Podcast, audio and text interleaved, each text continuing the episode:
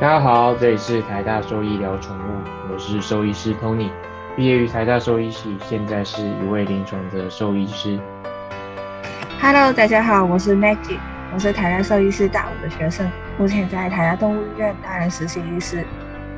好，OK，那这一集的话，我们就来跟大家介绍一下膝关节呃或者膝盖骨异位的治疗方式啦。那其实治疗方式的话，呃，一开始最初区分可以分成内科的治疗跟外科的治疗。那内科的治疗其实就算是保守的治疗啦，就是如果你真的是呃症状非常非常轻微，然后级数也非常非常低的时候，可以呃选用这些内科的治疗方式，然后来改善他的生活品质。那不外乎内科治疗就是一些呃止痛的药物的给予，就是做好疼痛的管理啦。因为想象那些呃骨关节结构上面的异常，然后导致一些肌肉啊韧带的拉扯，然后造成一些骨关节炎的时候是会非常疼痛的。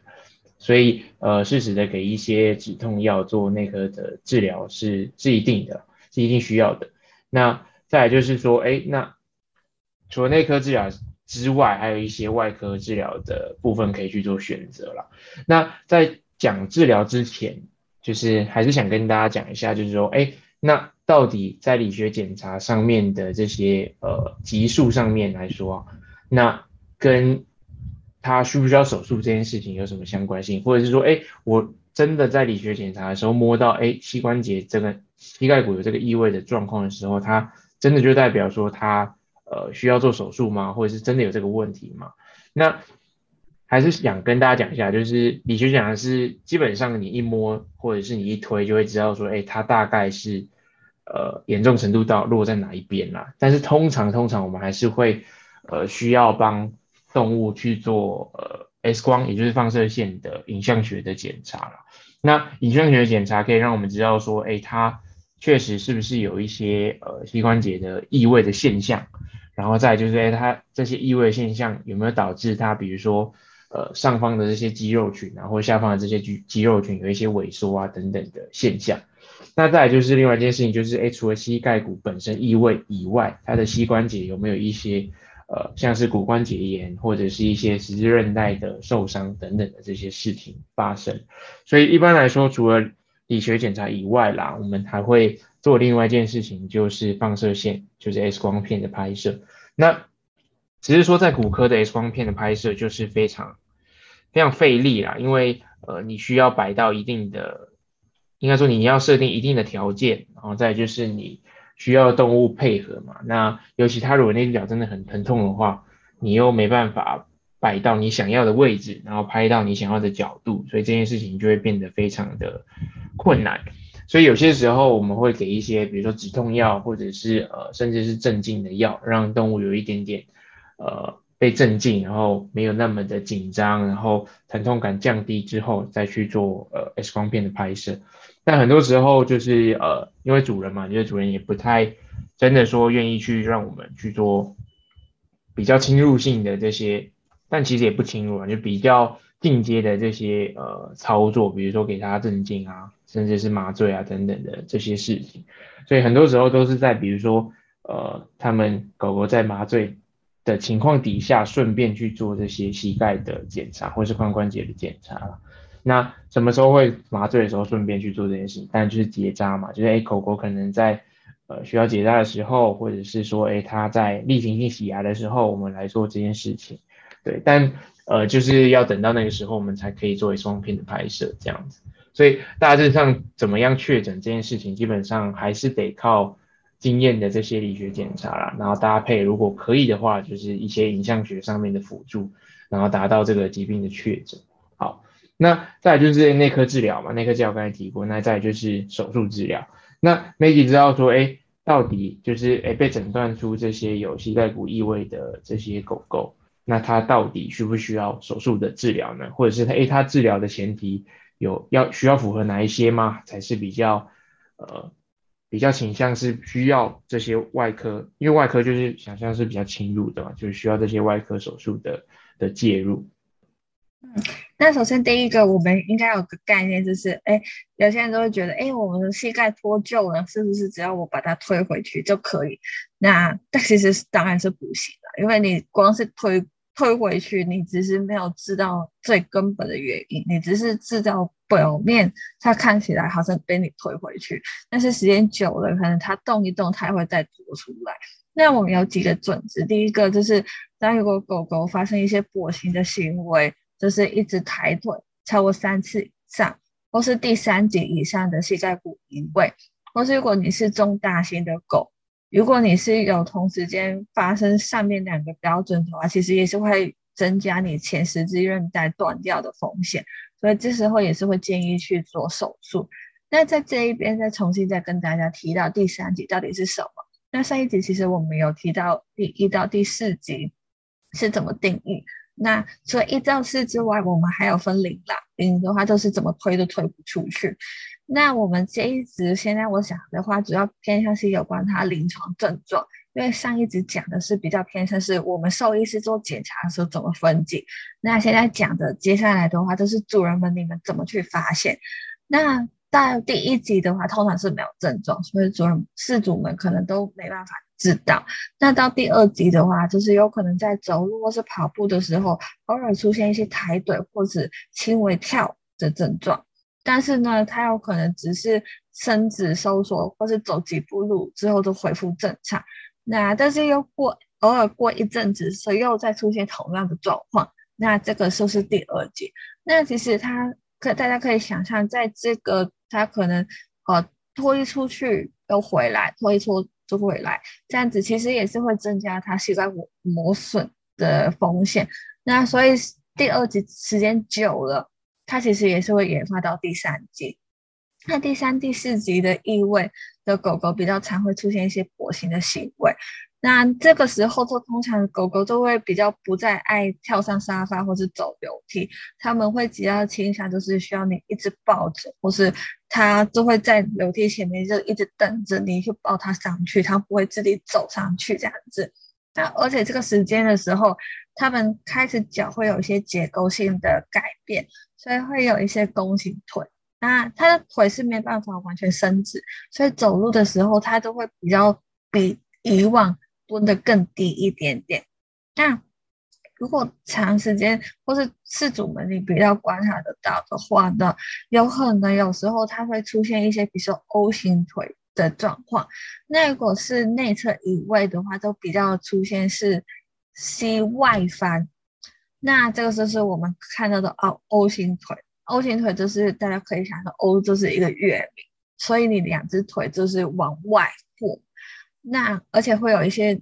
脚内转的状况。那如果是外侧移位的话，就比较像是 X 型腿。那如果大家对我们现在讲的，好像没有办法想象得到的话，大家可以去 Google，然后去打 O 型腿跟 X 型腿，那你都可以看一下图片。那大家的概念到底，如果是真的是到。呃，第三、第四级都是比较严重，这脚出现一些结构性的改变的时候，到底会出现一些什么样的形态出来？那如果是真的到第三级的话，因为它结构性出现异常的时候，其实会严重影响到它走路的品质，就是它会真的会很痛啊，不爱走路这样子。那这个时候其实就直接影响到它整体的生活品质。这个时候我们就会建议有关外科的介入。那很多事主可能都会觉得，啊，我的狗就体型这么小，因为，呃，我们现在的内侧移位通常都是小型犬嘛，所以有可能只是 mini poodle 或是是贵宾犬这样子，其实就是。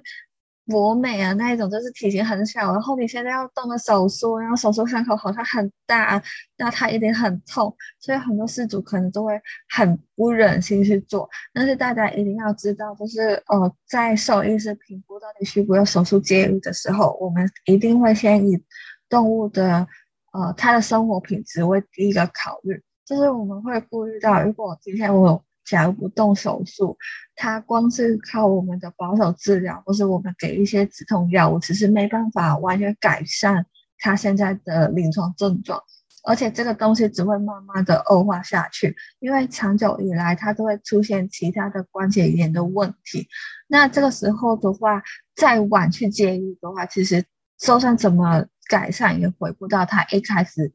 呃走路很顺的状态。但是，假如我们在初期的时候，就是我们判断觉得应该要手术的时候，立刻动手术，那其实只要事主在手术过后好好照顾伤口的话，其实有很大机会率动物是可以恢复到以前走路的状态的。嗯，没错。所以刚才 Maggie 也提到一个重点啊，其实术后其实也是需要。主人配合术后的这些照顾啦，因为呃还记得之前提到说，哎，IVD 它也有手术的这个选项嘛，那你术后也是需要去照顾，不管是复健啊，或者是呃热敷按摩啊等等的这些事情，或者伤口本身的护理，那在这类的呃膝关节异位的这个状况，其实也是啦，就是如果你在术后没办法好好的做限制运动。然后或者是帮他做复健啊，或者是伤口上的照顾的话，其实就等于说你的手术成功只成功一半，因为后面这一半可能你没办法配合的话，他还是有可能会会呃没办法恢复的如预期啦。所以术后的照顾就不外乎就是限制运动嘛，就是因为你术后一定不可能让他那只脚就是可以剧烈的动或者怎么样，但是他可能也会因为疼痛等等的去没有没有没有太多正常的这些功能了，但再就是说，这些呃，我们会给一些止痛药嘛？那这些止痛药可能会影响到呃，他们对于疼痛的这些呃感知，所以他们可能就会动来动去。那这个时候，如果你还是没有限制运动的话，可能就会呃进一步的造成伤口的恶化，或者是呃他们这些骨骨关节的稳定度下降的事情。那再就是，哎，他如果长期没有用这只脚，那他就会肌肉萎缩嘛，所以你还是需要帮他。做好，比如说热敷、按摩啊，或者是呃被动的这些 PRO，就是附件骨关节的这些呃活动范围的伸展啊。那那如果你没有帮他做的话，他可能之后也会不太习惯用这只脚去做走路。对，那再就是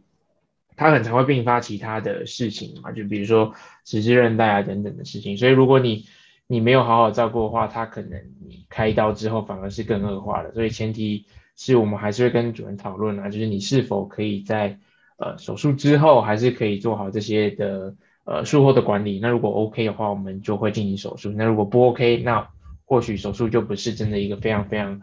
推荐，或是非常非常一定要去做的事情。好，那再就是手术的一些细节啦。那细节的话，一定是会做滑车沟的加深，就是哎，你想象嘛，一些滑车沟很浅的这些小型犬，那我们就用手术的方法把它这个呃呃沟槽把它挖的更深一点，让它的这个膝盖骨或者是髌骨可以卡在里面。那再来是如果说是一些三级到四级的病患，他已经有一些呃骨头上面排列的改变的话，我们有时候还会做一些呃就是一些肌肉啊或者是关节囊的这些固定的手术，就是新的一些术式啦。那如果说是向内的异位的话，我们就会。呃，把它的外面稍微拉紧一点点，然后内侧的地方稍微放松一点点，让它的整个关节可以，呃，就你就想象，如果今天是呃它的韧带或者是肌腱已经定型到那个拉扯那个力，那如果你把它的只是单纯把它的沟加深的话，它其实有一天还是有可能会因为那些外力的关系，然后被拖出它那个滑车沟，就是正常的解剖位置。所以我们要把它稍微的那个，有点像是一个弹簧的感觉，就把那个弹簧的那个力道稍微重新校正一下，然后让它的整个肌肉伸展的那个力学啦，可以在一直线上，它比较不会在术后有一些呃可能又再次脱位的这个状况。所以你会听到可能呃兽医师跟你讲很多很多很多，但其实他就是根据你的病患啦，他的一些骨关节上面的。结构上面的异常去做的一些矫正而已，那他也不需要说，哎，你可能开一次刀之后再再开其他的的的部位怎么样？但它其实就是一次刀，然后你可以去做呃很多事情的同时的改变这样子。但重点还是说这些事情做完之后，你还是要好好的配合兽医师跟你说的术后的这些照顾的事情，不然你呃前面这些事情也就是白忙一场而已。对。所以大致上，它的治疗方式还是以外科为主啦。就是外科，如果可以，呃呃跟主人这些呃有一些配合的上面的要求的话，是都 OK 的话，那就可以做呃这些外科手术。那基本上它的复原率或者是它事后的复发率都蛮低的啊，就是它可以蛮成功的去做好呃它日后的膝关节的稳定的这件事情。OK。所以大致上膝关节的异位，大致上就讲到这边，就是前面的一些呃好发的犬种啊，到后面这些治疗。OK，那我们就下一集见喽，拜拜。拜。